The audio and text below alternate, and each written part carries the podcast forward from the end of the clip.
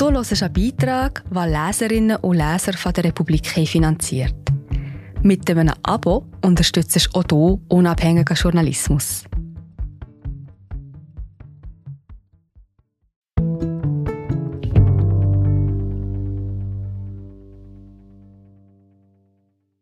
Mehr als ein Jahr ermittelte die Antibetrugsbehörde der EU gegen Frontex. Ihr Bericht belegt, dass die Kader der Europäischen Grenzagentur grobe Menschenrechtsverletzungen zu verantworten haben und diese verheimlichen wollten. Vorwürfe bewiesen. Was im geheimen Frontex-Bericht steht. Von Carlos Hannemann und Lukas Häuptli. Gelesen von Jonas Rüegg. An der Rue Joseph Deuxième in Brüssel dreht sich alles um Missstände und Fehlverhalten. Hier befindet sich der Sitz der Europäischen Antibetrugsbehörde OLAF. Hier arbeiten die Korruptionsjäger der EU. Sie kommen immer dann zum Einsatz, wenn EU-Beamte betrügen, Gelder falsch einsetzen oder sich auf eine andere Weise rechtswidrig verhalten, die die EU und ihre finanziellen Mittel schädigt. Die Olaf-Ermittler sind also einiges gewohnt.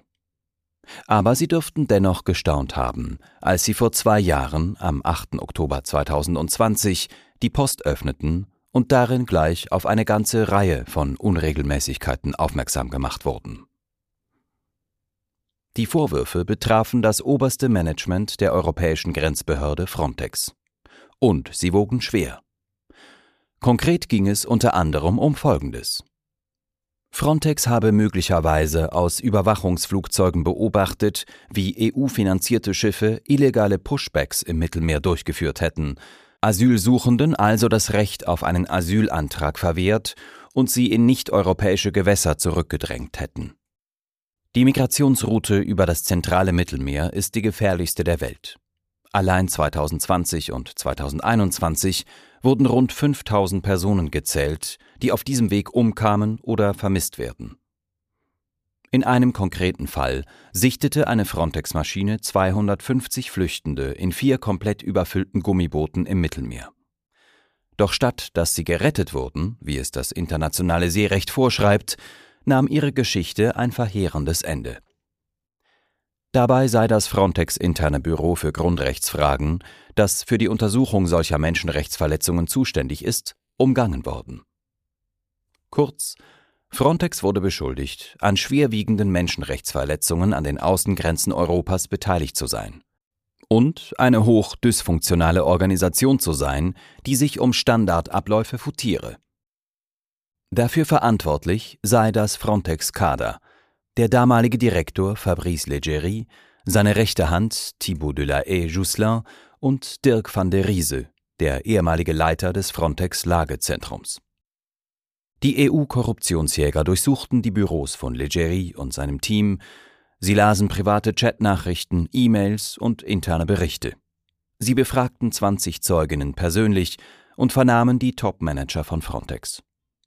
Nach einem Jahr intensiver Ermittlungen verfassten sie einen 129 Seiten langen, vernichtenden Bericht, der bis heute streng geheim ist. Selbst Parlamentarierinnen der EU, die selber mögliches Fehlverhalten von Frontex untersuchten, wurden im letzten Frühling nur mündlich gebrieft.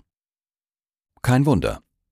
Der Olaf-Untersuchungsbericht stellt Frontex ein katastrophales Zeugnis aus, das die schlimmsten Vermutungen übertrifft. An einer Stelle heißt es, Olaf concludes, based on the evidence collected during the investigation, that the allegations are proven. Auf gut Deutsch, die Vorwürfe sind bewiesen. Das ist erstaunlich. Hatten die Frontex-Spitzen trotz zahlreicher Recherchen von Medien und Nichtregierungsorganisationen lange Zeit jedes Fehlverhalten in Abrede gestellt. Heute, zwei Jahre später, ist klar, das waren Schutzbehauptungen. Der geheime Olaf-Bericht wurde an den Spiegel, Lighthouse Reports und das Portal Fragt den Staat geleakt. Nun konnte ihn die Republik auswerten. Im Bericht ist die Rede von schwerwiegendem Fehlverhalten, fehlender Treuepflicht, Versagen bei Führungsaufgaben. Die Frontex-Spitze ignorierte demnach nicht nur Hinweise auf Menschenrechtsverletzungen, sie war auch Komplizin. Leggeri und sein Team gaben Anweisungen wegzuschauen, um nicht Zeuge von Pushbacks zu werden und sie vertuschten die illegalen Praktiken griechischer Grenzbeamter. Die Republik ordnet im Folgenden die vier zentralen Sätze des Untersuchungsberichts ein. Erstens. Das ist eine menschlich unverantwortliche Situation. Es ist Freitag, der 10. April 2020. Im Mittelmeer, irgendwo zwischen Libyen und Malta, treiben vier hoffnungslos überfüllte Gummiboote. Die rund 250 geflüchteten Menschen darauf haben. Wir sind gerade wieder da. Hallo, ich bin Marie José, Wissenschaftsjournalistin bei der Republik. Und ich tue dich hier kurz stören. Mir gefällt bei der Republik, dass sie vertiefen. Es sind mehrheitlich Geschichten, die auf Hintergrund eingehen. Für das Lesen oder Hören, beim Joggen, beim Kochen oder wie man noch einen langen Tag vor dem Computer einfach möchte die Augen zutun. Wir sind werbefrei und nur von unseren Leserinnen und Lesern finanziert.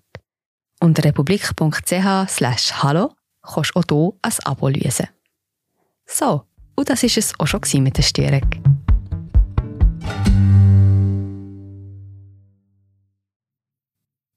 Durst und Hunger. Niemand hat eine Schwimmweste. Da sichtet ein Überwachungsflugzeug von Frontex die Boote. Die Verantwortlichen nehmen Kontakt mit den Behörden von Malta auf. Schließlich schreibt das internationale Seerecht vor, dass Menschen in Not gerettet werden müssen. Doch die maltesischen Behörden helfen tagelang nicht. Stattdessen leiteten sie einen Teil der Geflüchteten nach Sizilien weiter. Später schreibt ein ranghoher Frontex-Manager in einer WhatsApp-Nachricht, er vermute, dass die maltesische Küstenwache sie in italienisches Gewässer geschleppt habe, um die Verantwortung an Italien abzuschieben. Er frage sich, ob man Druck auf Malta machen könnte, denn das ist eine menschlich unverantwortliche Situation. Die restlichen Schutzsuchenden werden von den maltesischen Behörden mit Fischkuttern eines zwielichtigen Unternehmers nach Libyen zurückgedrängt, wo es 51 völlig erschöpfte Menschen an Land schaffen.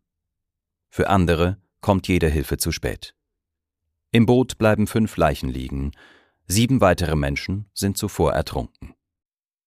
Obwohl Frontex-Beamte darauf drängten, den illegalen Pushback untersuchen zu lassen, weigerten sich ihre Vorgesetzten, dies zuzulassen. Das ist einer der Vorfälle, die im Untersuchungsbericht aufgearbeitet sind. Ein anderer trug sich am Mittwoch, 5. August 2020 zu. Ein überfülltes Gummiboot mit rund 30 geflüchteten Personen treibt in der Ägäis. Die griechische Küstenwache stoppt es, schleppt es mit ihrem Schiff in türkisches Gewässer zurück und überlässt die Menschen ihrem Schicksal. Ein Überwachungsflugzeug von Frontex beobachtet das Ganze und hält den illegalen Pushback auf einem Video fest. Doch die Verantwortlichen intervenieren nicht. Die Maschine dreht stattdessen ab. Einen Monat später zieht Frontex das Flugzeug gleich ganz aus dem Luftraum über der Ägäis ab. Zweitens. So vermied man, dass man sich intern mit heiklen Fällen auseinandersetzen musste. Das sind zwei Beispiele von vielen, die zeigen, wie die Grenzagentur der EU und die Behörden ihrer Mitgliedstaaten in den letzten Jahren an Europas Außengrenze vorgingen. In Dutzenden, wahrscheinlich sogar Hunderten Fällen drängten sie Flüchtlinge zurück, vor allem in türkische Gewässer. Sie überließen die Flüchtenden ihrem Schicksal und nahmen ihren Tod in Kauf. Im Untersuchungsbericht der Antibetrugsbehörde Olaf wird dazu ein ranghoher Frontex-Manager zitiert. Er hatte in einer Aktennotiz geschrieben, wir haben unsere Überwachungsflugzeuge vor einiger Zeit abgezogen, um nicht Zeuge zu werden. Noch expliziter wurde der gleiche Manager im Interview mit den Korruptionsjägern. Der Abzug der Überwachungsflugzeuge diente der Absicht von Frontex, nicht Zeuge von Vorfällen und mutmaßlichen Pushbacks durch Griechenland zu werden. So vermied man, dass man sich intern mit heiklen Fällen auseinandersetzen musste. Pushback. Das steht für das Ab- und Zurückdrängen von Flüchtlingen an der EU-Außengrenze. Die Verfasser schreiben dazu, eine derartige Praxis ist nach internationalem Recht illegal. Die Europäische Menschenrechtskonvention und das internationale Seerecht verbieten ein solches Vorgehen. Die Menschenrechtskonvention ist eine der rechtlichen Grundlagen dafür, dass jede Migrantin Zugang zu einem Asylverfahren haben muss. Das internationale Seerecht wiederum schreibt vor, dass Menschen in Not gerettet werden müssen. Drittens. Die drei Frontex-Manager stellten nicht sicher, dass die Vorschriften im Umgang mit schwerwiegenden Vorfällen eingehalten werden. Der Untersuchungsbericht bestätigt, was NGOs und Medien in den letzten Jahren immer wieder recherchiert und dokumentiert haben.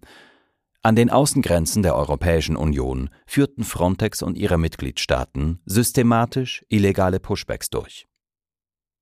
Was zum System gehörte und was der Bericht jetzt ebenfalls bestätigt, Frontex schaute bei den Pushbacks nicht nur weg, sondern vertuschte sie aktiv.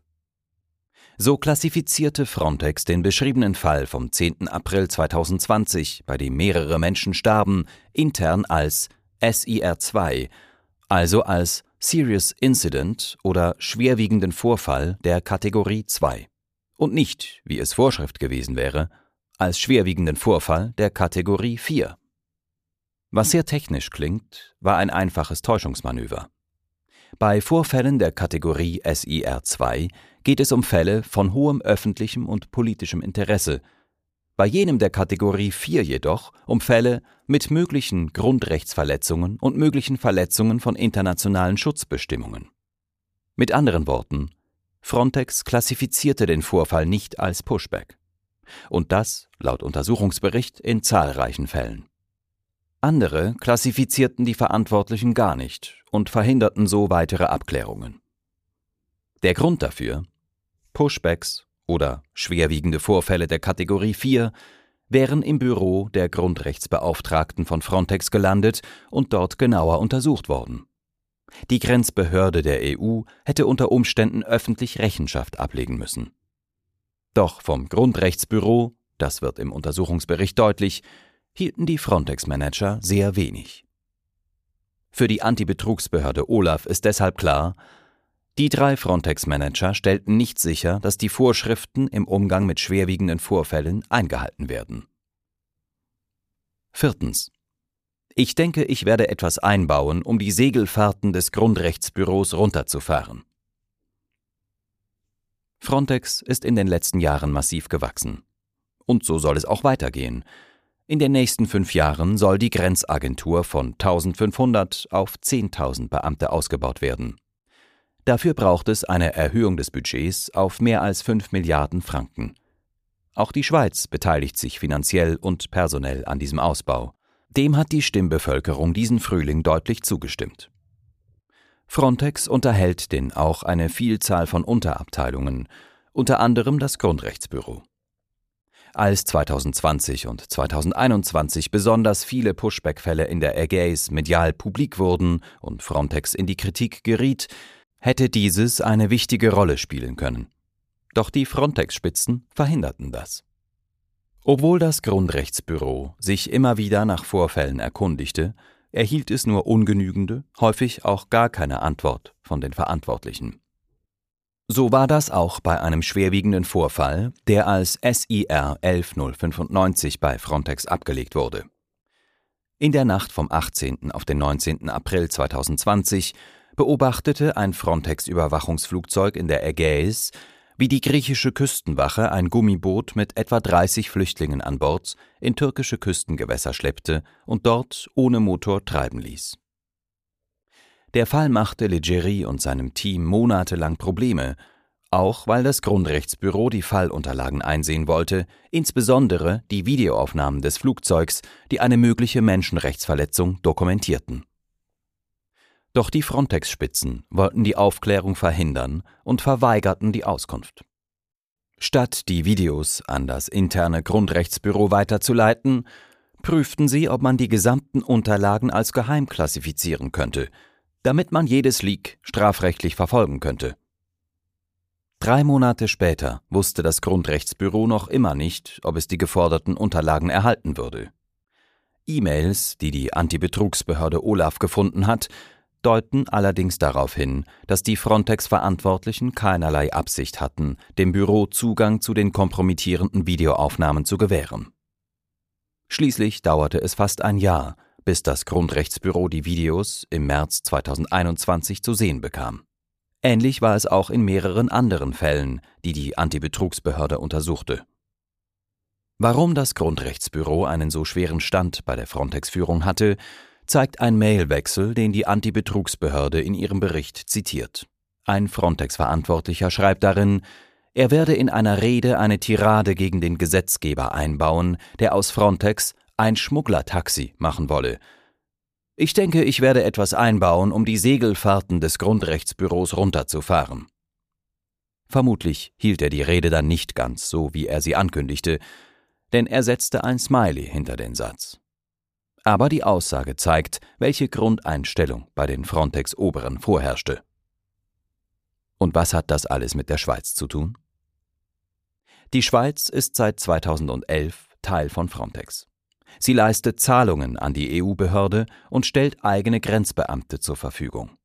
Der Bund will seinen jährlichen Frontex-Beitrag bis 2027 von 24 auf 61 Millionen Franken erhöhen und für die Behörde fast siebenmal mehr Beamte abstellen als heute.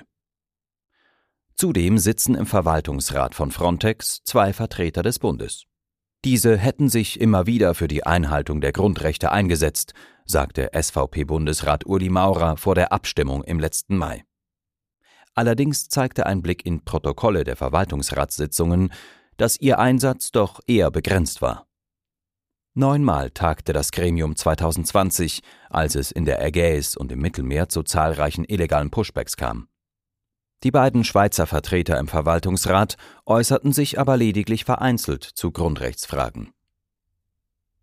Schluss am 27. April dieses Jahres publizierte die Republik eine gemeinsame Recherche mit Lighthouse Reports, SRF, Rundschau, Spiegel und Le Monde, für die sie eine Frontex-interne Datenbank ausgewertet hatte und enthüllte damit das wahre Ausmaß der illegalen Pushbacks in der Ägäis. Tags darauf fand eine Sitzung des Frontex-Verwaltungsrats statt, bestehend aus Vertretern der Mitgliedstaaten. Thema war dabei der Bericht der Antibetrugsbehörde Olaf. Rasch wurde klar, dass sich Direktor Fabrice Leggeri nicht länger würde halten können.